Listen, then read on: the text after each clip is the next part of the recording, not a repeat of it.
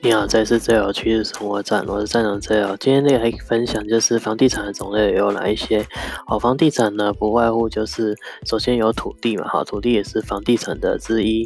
好，那土地上面呢，建筑就是房子，那房子呢，好又分为预售屋，就是还没卖之前呢，先先招募想要买新屋的人，好的资金，然后来盖，这叫预售屋。好，那接下来呢，就是新屋预售屋盖完之后就是新屋。好，那新屋接着过。住了几年就变中古屋，好，那所以房地产呢，除了土地呢，有预售屋、新屋，还有中古屋，好，那另外呢，就是在在买了房子之后呢，你如果有贷款嘛，好，银行有贷款的话，你没钱还银行的话，就变成最后由遭到法院拍卖就变法拍屋。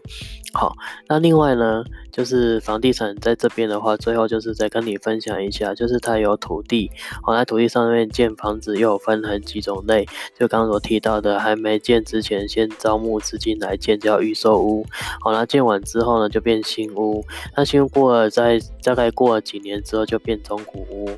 好，那最后就是，如果你的房子是有贷款，那贷款缴不出来的时候呢，我就找法院拍卖，就变法拍屋。好，那以上就是这房这些房地产的，就是有哪一些类型。好，希望有学到东西，谢谢。